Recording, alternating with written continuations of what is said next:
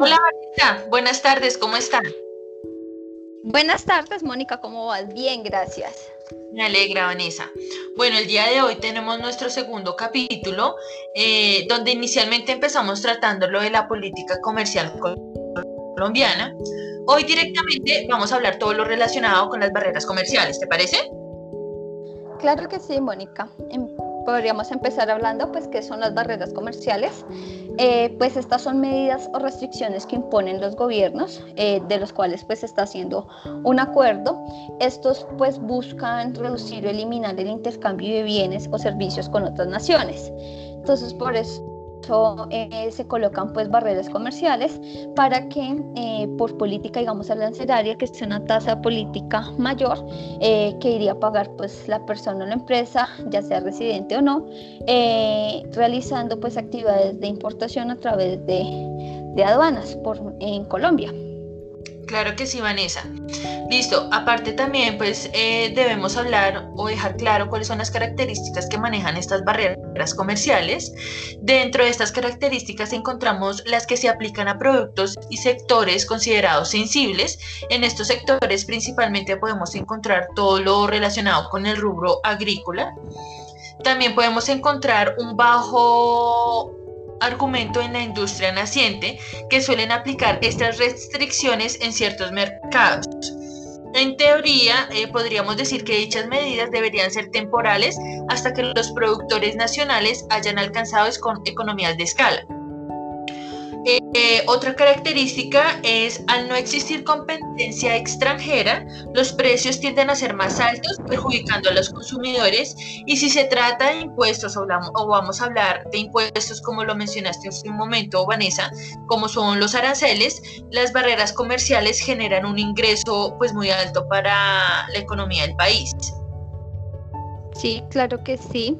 Eh, estos aranceles, digamos que podemos decir que son elevados y pues que en Colombia actualmente existen eh, diferentes tipos de barreras comerciales, como lo son las prohibiciones o restricciones cuánticas a la, importación, regímenes restrictivos o discrecionales de licencias de importación, problemas relacionados con valoraciones arbitrarias en aduanas, eh, trabas injustificadas en base o requisitos sanitarios o veterinarios, eh, aranceles impuestos eh, o impuestos a la exportación. Eh, digamos que también existen tres tipos de, de aranceles que se cobran aquí en Colombia, como es el arancel ad valorem, el arancel específico y el arancel mixto.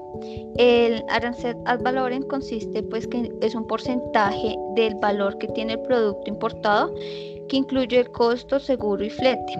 El arancel específico eh, se calcula con una determinada cantidad de unidades monetarias por unidad de volumen de importación. Y el arancel mixto, pues que incluye eh, los dos aranceles anteriormente mencionados. Estos pues son los que rigen aquí en Colombia. Cierto, Vanessa.